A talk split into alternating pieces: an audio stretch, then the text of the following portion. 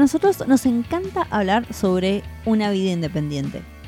Independiente de tu trabajo, independiente de las circunstancias que te rodean. Y si bien nos enfocamos siempre en la parte de ser freelancer, en la parte de construir un negocio de tus sueños, no es lo único que hace al tener una vida realmente independiente. Así que en el episodio del día de hoy vamos a hablar de tres aspectos que son esenciales si realmente querés tener una vida independiente con I mayúscula. Yo soy Sol, este es el podcast de los freelancers de Wonderlancers, me acompaña obviamente Cami y esto empieza así.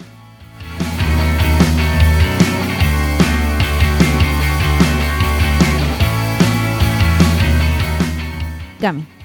Sí, diga. sí, diga, aló. Hola, sí, sí. ¿Estoy en la radio? Ay, ¿puedo pedir, así. ¿puedo pedir un tema? No, acá no se pasa música. Oh. No podemos. Después Oh. no, nos van con copyright. No, Oh. infringimos copyright. Bueno, Cami, para vos, ¿qué es una vida independiente? la vida independiente. Uh, para mí la vida independiente es como trabajar de lo que a uno le gusta o lo que uno quiere y ser feliz con eso, ¿no? Por supuesto. De hecho, yo cuando renuncié de mi oficina fue para trabajar de ilustrador, que era lo que me gustaba, y ahora soy muy feliz haciendo eso que me gusta. Y yo creo que trabajar de forma independiente me dio esa posibilidad. O sea, ser feliz, digamos, haciendo eso. ok. Para mí es eso. ¿Para vos qué es? Para mí se extiende A un ver. poco más. A ver, por favor. Porque no es, cuando yo pienso en una vida independiente, no pienso que es simplemente con el trabajo, es decir, de eh, trabajar en relación de dependencia con un jefe, con, eh, con, con compañero, una oficina, lo que sea. Para mí cuando digo que es una vida independiente, la pienso más por el lado de independencia de las circunstancias. Es decir, donde las cosas que yo quiero no están limitadas por las circunstancias en las que vivo. Es decir, que yo puedo llegar a trabajar para eh, metas nuevas, para hacer cosas que tal vez no podría hacerlas de otra manera eh, si simplemente me limitara a pensar en trabajo. No sé si se entendió mucho. Es como, No, sí te entiendo.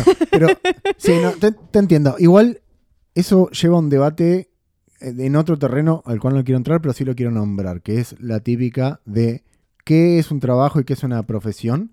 Cuando la gente se pone a decir, bueno, pero si esto, el trabajo no te tiene que gustar, o tiene que ser feo, tiene que ser forzado, no, bla. que vamos allá. Claro, momento, estoy, estoy tirando solamente lo que dice el- el- la gente. Eh, y por otro lado, eso de que, bueno, si algo te gusta y lo haces, digamos, te apasiona, no tenés que cobrar por eso y toda la bola de siempre. Es pero que- no quiero entrar en esa No, pero es que seguís pensando en el trabajo y te estoy hablando de algo que es más extenso que, que simplemente la parte laboral. Es que vamos a la segunda parte. Yo entiendo lo que vos decís, pero por ejemplo, para mí, dibujar, expresarme mm, y poder vivir de ello es parte de un todo. ¿Entendés? O sea, no es que yo digo, bueno, dibujo y después me pongo a, no sé, hacer otra cosa, no sé, a hacer esculturas en madera, no sé, otra cosa. Para mí dibujar es mi vida, eso soy yo. O sea, y trabajar de eso mm, es una parte de mi vida. No sé si me explico. Pero es, que ahí está, es una parte, sí, sí, sí. Trabajar es una parte, pero a mí, para, si yo no cobrara dinero por dibujar y eso, igual dibujaría. Ese es mi punto. Que ¿Entendés? está bien, porque tu vida eh, independiente en el sentido de que la vida que vos querés está muy relacionada al tema del dibujo Claro. y vos mismo lo decís. Podrí- dibujarías igual por más de que no trabajaras de ser ilustrador. Exactamente. Por eso, cuando yo hablo de la vida que uno quiere, una vida exitosa, a ver, vamos a usar un montón de palabras que están como súper quemadas. Bueno, a ver, lo voy a, lo voy a desargentinizar. ¿Quieres ser tu propio jefe? que están muy sobreutilizadas, pero realmente no, no tenemos mucha mejor descripción que esas mismas palabras, como éxito o, Sí, o- la- o- Especialmente o esa. Yo odio, yo posta que odio la palabra exitoso. Bueno, pero tiene por- su lugar la palabra, Sí, tiene claro un que- significado. Claro que tiene su lugar, pero está tan quemada, está tan bastardeada como la palabra freelancer. Está muy como utilizada para la chacota, entonces no me Para gusta. la chacota. Eh, freelancer menos que exitoso, pero exitoso está muy como... Mi punto es que las vamos a utilizar. Tratemos de interpretarlas como lo que son y no como una frasecita de marketing mal utilizada. eh, a eso voy. a Eh, es eso. Ok. Bueno, vuelvo. Para mí cuando estás pensando en la vida que querés es una vida que incluye un montón de cosas que hacen a tu felicidad. Que puede ser algo que hagas como ilustración, puede ser eh, la forma en la que vivas, puede ser este, la forma en la que interactúes. Hay muchísimos, muchísimos aspectos que hacen justamente a la vida exitosa. Pero no, si te vas a reír cada vez que lo diga. Es probable que lo haga. Pero lo que a mí me gustaría hablar en este momento es uno de esos aspectos que, mal que mal, se relaciona con todo el resto, que es el tema del dinero. Sí. ¿sí? Especialmente tres formas o tres maneras de pensar el dinero que son esenciales para cualquier tipo de vida que quieras. Que es, uno, generar dinero. Dos, Sí, gastar el dinero. sí. Y tres, manejar el dinero. Chi, chi, chi. ¿Sí? Sí, igual hay que, por ejemplo, las últimas dos, hay que aclarar que... Ya Llegaremos a las últimas dos. Está bien. Ay, no, ¿Ves? déjame Mal spoilear. aprendido, mal aprendido. Déjame spoilear. Bueno, está bien, no importa. Yo soy la spoileadora. Oficial. Spoileadora oficial. No, vos no sos spoileadora, vos sos impaciente, que no es lo mismo. ¿Qué estás haciendo No, ahora? no, es lo, no- no es lo mismo. Bueno, eh, entramos en la parte de, de generar dinero, que es lo que más, eh, digamos, se concentra la gente. Creo que el 95% de la gente Ponele, sí. se concentra en cómo conseguir más clientes, cómo ganar más dinero, cómo puedo cobrar más. Sí, es, lo, es que es lo más fácil. Y es lo más inmediato también. Y no solo lo más inmediato y lo más fácil, sino que me parece también que es donde la gente tiene como más temor, o sea, de, por ejemplo, no conseguir clientes, entonces tengo que conseguir más clientes, o también la ambición de necesito más, más, más clientes, más dinero, más proyectos. Puede ser, puede ser. A ver, cu- cuando estamos hablando de generar dinero, ojo, no lo estamos limitando a freelancers nada más. Cualquier persona siempre en el presente necesita ganar guita. Sí. Sí necesita ganar plata. Sí, y no es exclusivo de los freelancers. No, eso, eso es lo que acabo de decir. ¿Ves que no me escuchas? Ah, perdón. Literal. Es que estaba, estaba ranteando mi forma. Estás ranteando tu forma. Perdón. Este, generar dinero es cualquier tipo de esfuerzo que vos hagas que se traduzca justamente en una ganancia directa. En el caso de los freelan- freelancers es trabajar con algún cliente, en el caso de un empleado es recibir un sueldo. Se puede generar dinero además de múltiples formas. Vos podés eh, este, generar dinero con los mal llamados ingresos pasivos, porque de pasivos no tienen nada, pero podés vender productos digitales, podés ganar dinero con afiliados, podés ganar dinero con este mm, Vendiendo servicios. Sí, no, todo. no, ¿cómo se llama cuando vos, por ejemplo, haces una canción y te pagan por Ro- cada vez? Royalty. Royalty, regalías. Regalías. por eso. ejemplo, con regalías. O sea, hay varias cosas. El tema de las inversiones también, mal que mal, está incluido acá. Eh, que ya vamos a hablar un poquito más de las inversiones, sí, pero sí, es, una, es otra, otra ve- avenida de generación de dinero. Sí, bueno, son todos diferentes. o sea, Claro. son todas avenidas, digo. Eh, Claro. Es importante pensar en cómo se gana la plata. Por supuesto que sí. ¿Por qué? Porque nos pasamos la mayor parte de nuestra vida enfocados en esto. Y cuando tenemos que ponerlo, que creo que ahí es donde medio que se confunde la cosa, nos cuesta mucho pensar como que esto es una pieza del rompecabezas de una vida que nos hace feliz y nos terminamos de alguna manera enfocando en como que el trabajo es la vida entera Sí. Eh, que lleva la cultura, lleva a hacer eso, muchas veces las circunstancias llevan a, hacer, e- a pensarlo de esta manera. Bueno, sí. Incluso en un trabajo tradicional, o sea, cuando vos empezás a sacar la cuenta, la gran mayoría de tu vida se te va laburando. Sí, sí Eh, no solo eso, sino que no, no solo tu vida, a nivel solamente llegar a la oficina o lo que sea, sino que también todo lo que conlleva eso, tipo ir a la oficina, en el caso de la gente que va a la oficina, por supuesto. Eh, ir a la oficina, volver, estar cansado, llegar, a mí me pasaba cuando, cuando volvía de la oficina que, tipo, no es que llegaba y listo, me ponía a hacer, llegaba y era tipo, bueno, pongo a ver tele para descansar, para liberar un poco la mente, o llegaba y decía, bueno, tengo que ir al gimnasio porque porque tengo que relajar el, el- el bocho, la cabeza. Entonces no es solamente ir y trabajar, es un montón de cuestiones que también rodean eso. Tal cual. Igual, en este punto que estamos discutiendo el tema de la generación del dinero en relación a la vida que, que consideras exitoso, a mí, para mí sí entra la discusión, o por lo menos el planteo, de decir, si me voy a pasar tantos años de mi vida haciendo esto, por lo menos voy a pasármelos haciendo algo que me guste, que es lo que vos decías, de que para vos la ilustración es muy importante y te hace feliz trabajar Exactamente. de eso. Que yo creo que ese es el primer, la primer, eh, em, ¿cómo decirlo? Eh, Aspecto. Necesito un tesauro el, Aspecto, sí. el- el día de hoy porque ando muy mal con el tema de los sinónimos. No, no está bien, es un aspecto. Este, mm, del dinero en relación a la vida que querés, donde vos te tenés que preguntar si te hace feliz y si no te hace feliz. Y qué puedes llegar a hacer dentro de tu poder para que esta parte de tu vida contribuya a tu salud mental, a tu salud física, y no simplemente que vayas así con la corriente sin planteártelo. Ujú. Con esto lo sé que puedo dar a sonar como, ah, pero vos lo estás diciendo porque para vos es re fácil. No, no es fácil. No. Muchas Mm. veces hacer cambios en esta parte de tu vida requiere coraje, requiere planificación, requiere ser sincero con uno mismo, con una misma. Pero si yo tuviera que dejarte una pregunta con esto, con, este, con esta parte del primer aspecto, con el primer punto que estamos hablando, es si tu trabajo te hace feliz y si no te hace feliz, ¿por qué y qué puedes hacer para cambiarlo? Ah. Simplemente preguntártelo ya es un pasito. Me encanta, me encanta. Me encanta Porque, cuando- porque para vos esto, este- esta parte te apasiona. Me encanta, me encanta cuando la gente eh, se le crashea la cabeza porque dice, ay no, mi Le vida. Eh, pero, No, mi vida. Hola, crisis. hola, claro, sí. Hola, crisis. Pero ah, es, que, es que hablando de eso de los crasheos mentales, me parece que el- el- mucho de la problemática es lo mismo que nombré al principio. Eso de el trabajo y cómo se concibe el trabajo y cómo se concibe el ganar dinero. Esa cosa de, ok, no puedo vivir de lo que me gusta porque si no me va a dejar de gustar. Pero ese es un tópico para otro. ah, Estás con ese, bueno, ya, ya lo No, hablaremos no, en porque algún es que, es que esa es el- la pregunta que vos hiciste. Eso de te hace feliz. Es muy profunda. O sea, ¿qué es lo que te, sea- que te hace feliz? ¿Te hace feliz ganar dinero? ¿Te hace feliz ganar dinero con lo que vos haces? Lo que vos haces te hace feliz y como no lo estás cobrando, ¿es justamente lo que te da felicidad? O si lo convertís en un trabajo, te va a dejar... eh, Bueno, a ver, sí, convengamos como- de que uno, uno podría sentarse a hablar con un psicólogo de esto, por supuesto. Sí, sí, pero nada, nosotros somos simplemente mm, este, Wonderlancers, no somos psicólogos. simplemente unos artistas.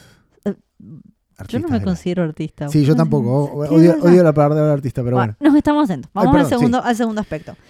El, si el primero es cómo se genera el dinero, el segundo es cómo se gasta el dinero. Oh, esa parte le gustaría a tu madre. Ah, ¿Cómo sí. se gasta el dinero? Sí, totalmente. Bueno, a mí también me gusta, ¿para qué, para qué mentirte? ¿Sabes que yo no, no soy muy fanático de, de- de decir, bueno, gasto porque bla, porque, porque quiero gastar en cosas? Viste que la gente, hay gente que dice, necesito el último celular, va y lo compra. Bueno, bueno, pero es que cuando hablamos de gastar dinero, ahí, uf, si lo, lo primero era para un psicólogo, esto. Ah, Estamos Hay muchas, muchas emociones, muchos pensamientos, muchos paradigmas asociados al tema de gastar dinero.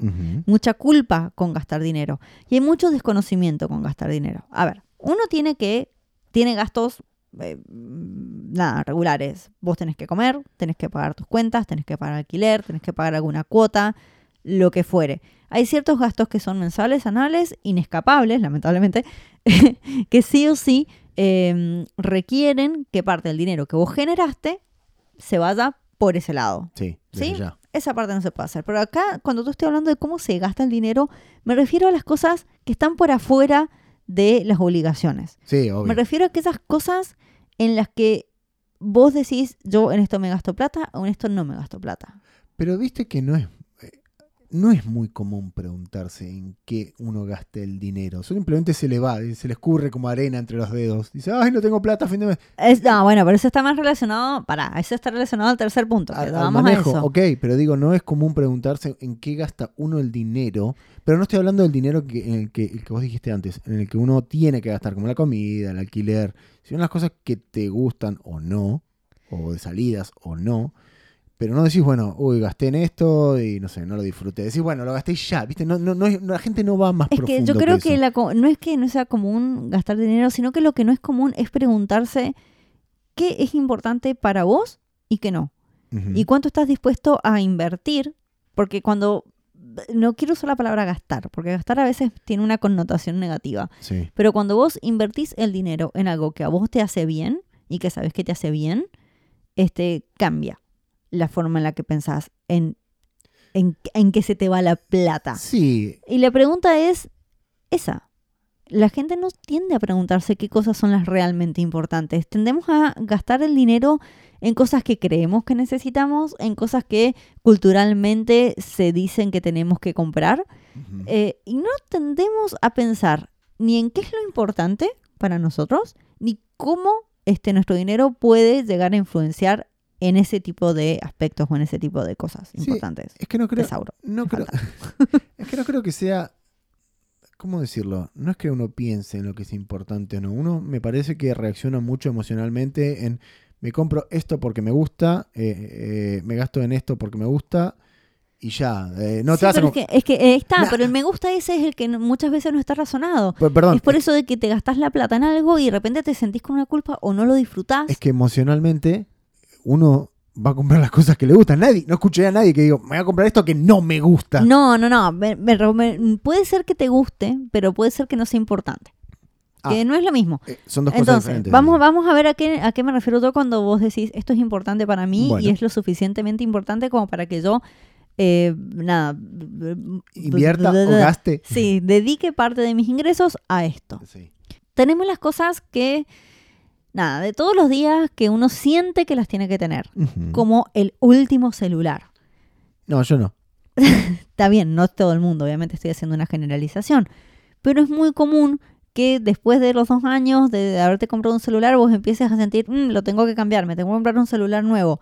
¿Por qué? Y porque el mío ya está viejito. Es decir, es, es como algo que ya en este momento está tan incorporado que vas con la corriente. Sí, a veces sí. A veces es por eso.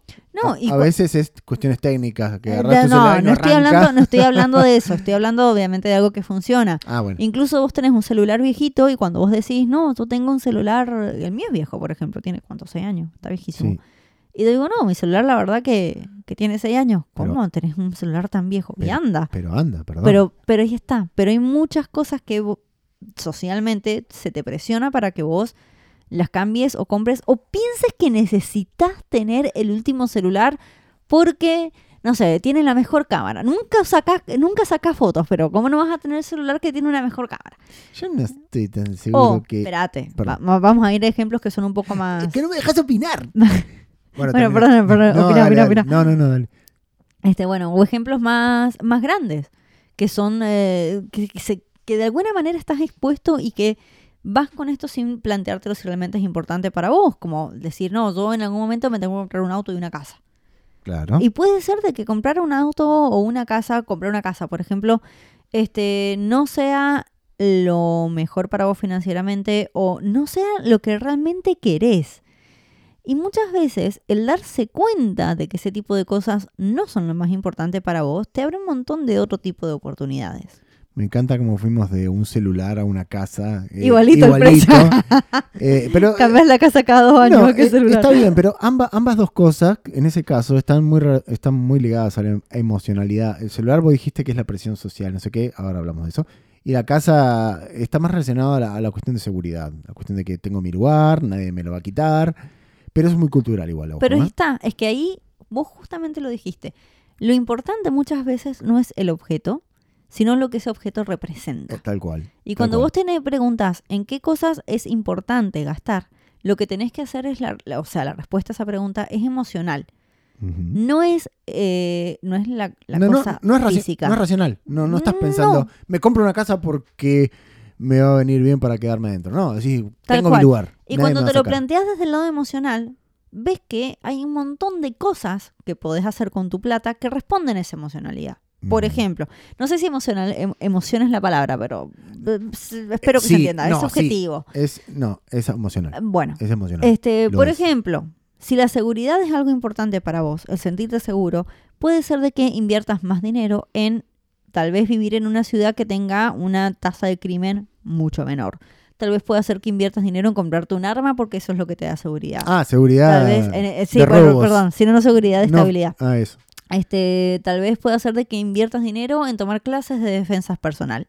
Fíjate que son cosas que no tienen nada que ver una con la otra, pero que responden a esta, a esta importancia que vos le das a la seguridad. ¿Sí? Eh, supongamos que lo que para vos es muy importante es la conveniencia. Mm. Tener una vida que sea conveniente. Bueno, en una de esas, en vez de ir vos al supermercado, vas a pagarle a alguien para que vaya con vos.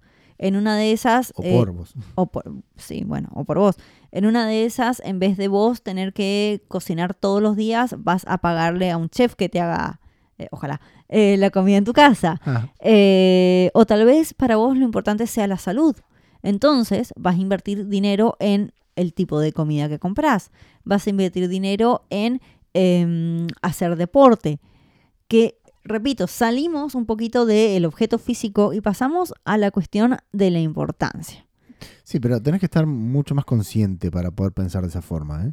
¿eh? Más vale, es un esfuerzo. Va, consciente. Por si ejemplo, eh, vamos, vamos por otro lado. Este, para vos eh, puede ser re importante eh, tener las herramientas que te hagan tu trabajo más fácil. Entonces vas a invertir dinero en, por ejemplo, en el caso de un freelancer, en computadoras nuevas, en cámaras nuevas, en una silla que se- sea cómoda en la oficina. Como cambió la palabra, era gastar al principio y ahora es invertir. Y por eso lo dije. me gusta esa forma de Lo pensar. dije, cambiás, cambiás. Pero hay que plantearse eso. Para, me, quería, me quedé con algo antes de que me, me lo trague y me, me quedé con un mal sabor de boca. Que dijiste eso de hay una presión social por cambiar el celular, no sé qué.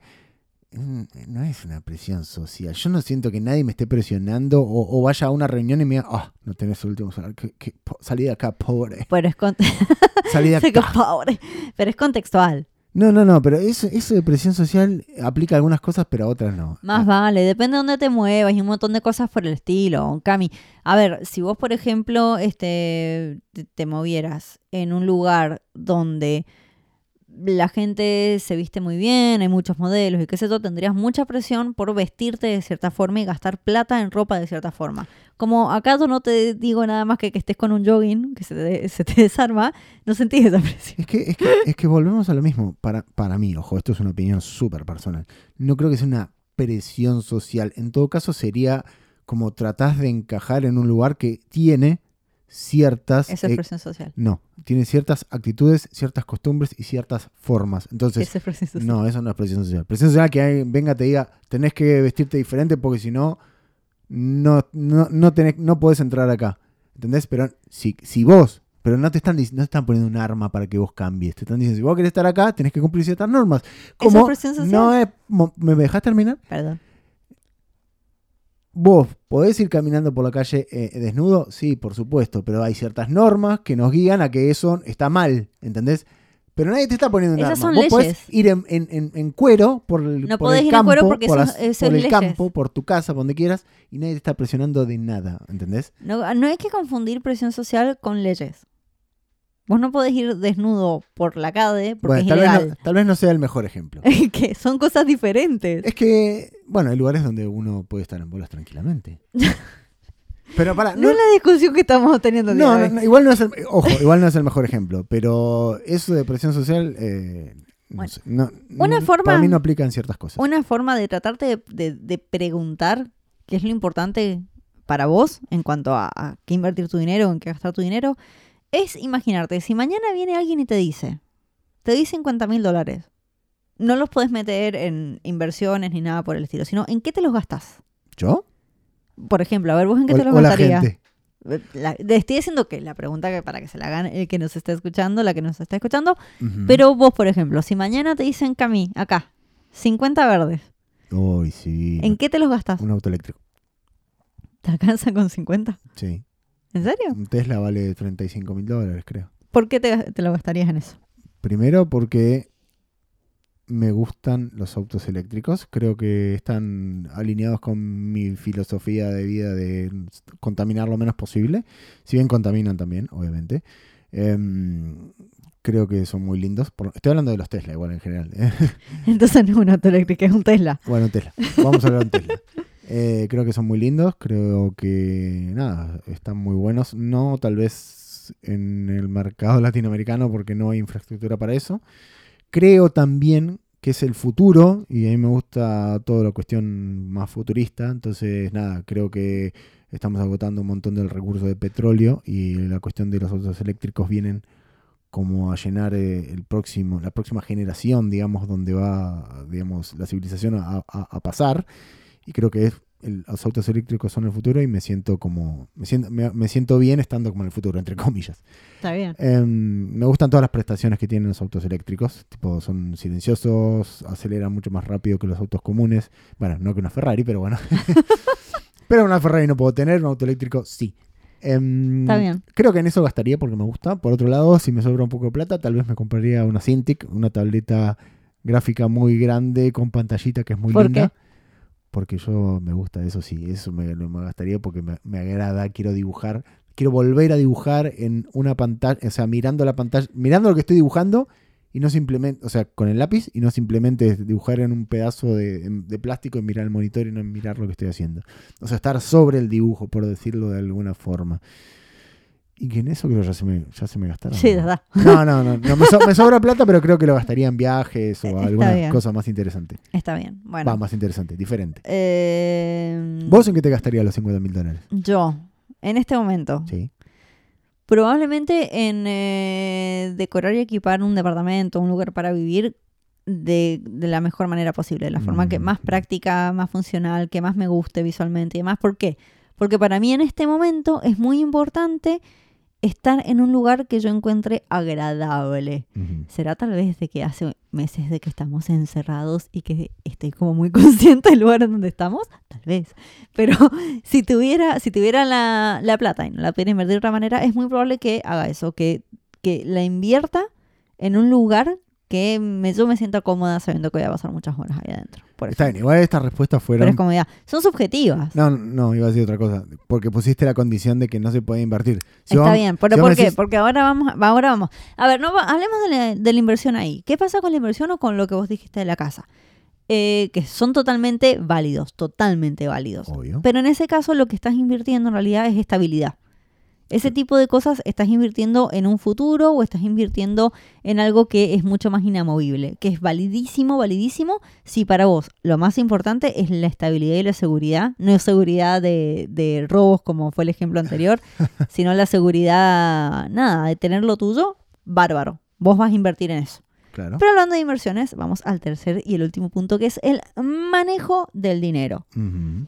Sí, a diferencia de gastar, el manejo del dinero es cuando estás pensando en tu futuro, es cuando estás pensando en, en proyectarte, que es algo que la gran mayoría de los freelancers no hace. Vivimos en el día a día y nos enfocamos mucho en el punto 1, algo en el punto 2 y el punto 3, olvídate. Olvídate, menos acá en Latinoamérica. Voy a decir Latinoamérica, porque si digo Argentina parece que es solo Argentina y no es solo Argentina. No, la verdad que no, Eh, tristemente. Eh, la gente no piensa en su futuro, está pensando en el ahora y con razón por la situación en la que pasa el mundo y Latinoamérica en general. Entonces, me parece que al vivir el día a día, la gente, nada, no está pensando en eso de la proyección. ¿Proyección al futuro? ¿De qué estás hablando, Soledad? Está bien, pero es importante, es una de las patas más grandes de tener una vida independiente. ¿Por qué? Porque, a ver, se puede tomar de varias, de varias formas. En primer lugar, puede que vos tengas metas que requieran que planifiques el manejo del dinero, que Sí. requieran que lo ahorres, que requieran que lo inviertas, que requieran que, No te lo gastes. que no te lo gastes. o- o- por más de que las cosas en las que te gastes hagan bien, en una de esas vos necesitas algo que requiere un poquito más de sacrificio. ¿Sí? Eh, o también puede llegar a ser pensar en el super futuro y decir, bueno, tú no voy a... Super futuro. super futuro. ¿Cómo es eso? Super Saiyajin Más al, en el super futuro. bueno, Perdón, más al futuro, más Ah, al futuro. hasta Ahora sí. Eh, eh, me refiero más a largo plazo, a cuando ya no puedas estar trabajando, cuando ya tengas 75 años y tener eh, trabajar 23 horas todos los días no sea posible. Eh, pará, yo no trabajo 23 horas. ¿Qué te pasa? Bueno, 24. Eh, Eh, eso puede ser. pero sí, el hecho de pensar en qué tipo de vida independiente vas a querer tener en ese momento. Y Mm. acá nos estamos refiriendo más que nada al tip- a, la, a la- a la independencia financiera.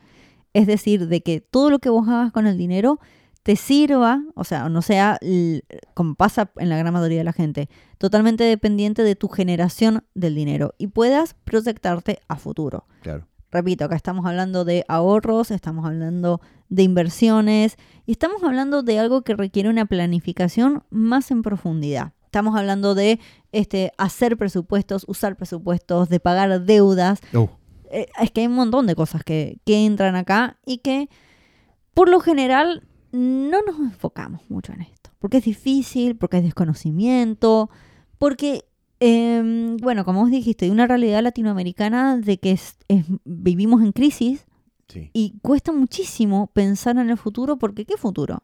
¿Me entendés? Sí. Estamos más acostumbrados a que la economía se caiga. Sí, ¿A bueno, es que, es que va mucho por ese lado. La economía no es estable, entonces vos al no tener estabilidad no podés pre- prever nada a futuro. ¿De qué te sirve guardar dinero cuando ese dinero al siguiente mes vale 25% menos y en seis meses vale 30%, 70% menos? Olvídate, no hay forma, no, no hay forma, no, no hay previsibilidad, no hay estabilidad, entonces no te deja pensar a futuro. Entonces, ¿qué haces? Terminás pensando en el corto plazo. que está bien, pero incluso en el corto plazo hay un montón de cosas que se pueden llegar a hacer. ¿Cómo qué? Como por ejemplo el pensar en un presupuesto. O eh, tener un conocimiento profundo de cómo se mueve tu dinero. ¿En qué te, realmente te lo gastás? Y si en esas cosas que te lo gastás es realmente necesario, realmente te hacen bien, es decir, corresponden al punto 2, o no, o lo estás gastando por gastarlo. Nada más. Me causa gracia porque me pongo a pensar y digo, qué loco que el dinero es, no voy a decir que es lo único que vale, pero es lo único donde uno dice, bueno, el dinero vale tanto. Y si vos te guardás el dinero, se pierde el valor. Pero si vos compras algo, ponele, no sé, compras una computadora. Bueno, la computadora no porque también se, se pierde el valor con el tiempo. Hay Pero, muy pocas cosas que no pierden eh, valor. No, no, pero digo, pero digo, ponele, compras un par de zapatillas y las guardas. Las zapatillas no se, no se degeneran ni nada, ¿no? Al menos que pasen 100 años. Pero digo, guardas unas zapatillas durante 5 años y después las sacás del ropero, o sea, nuevas, nuevas, nuevas como, la- como las guardaste.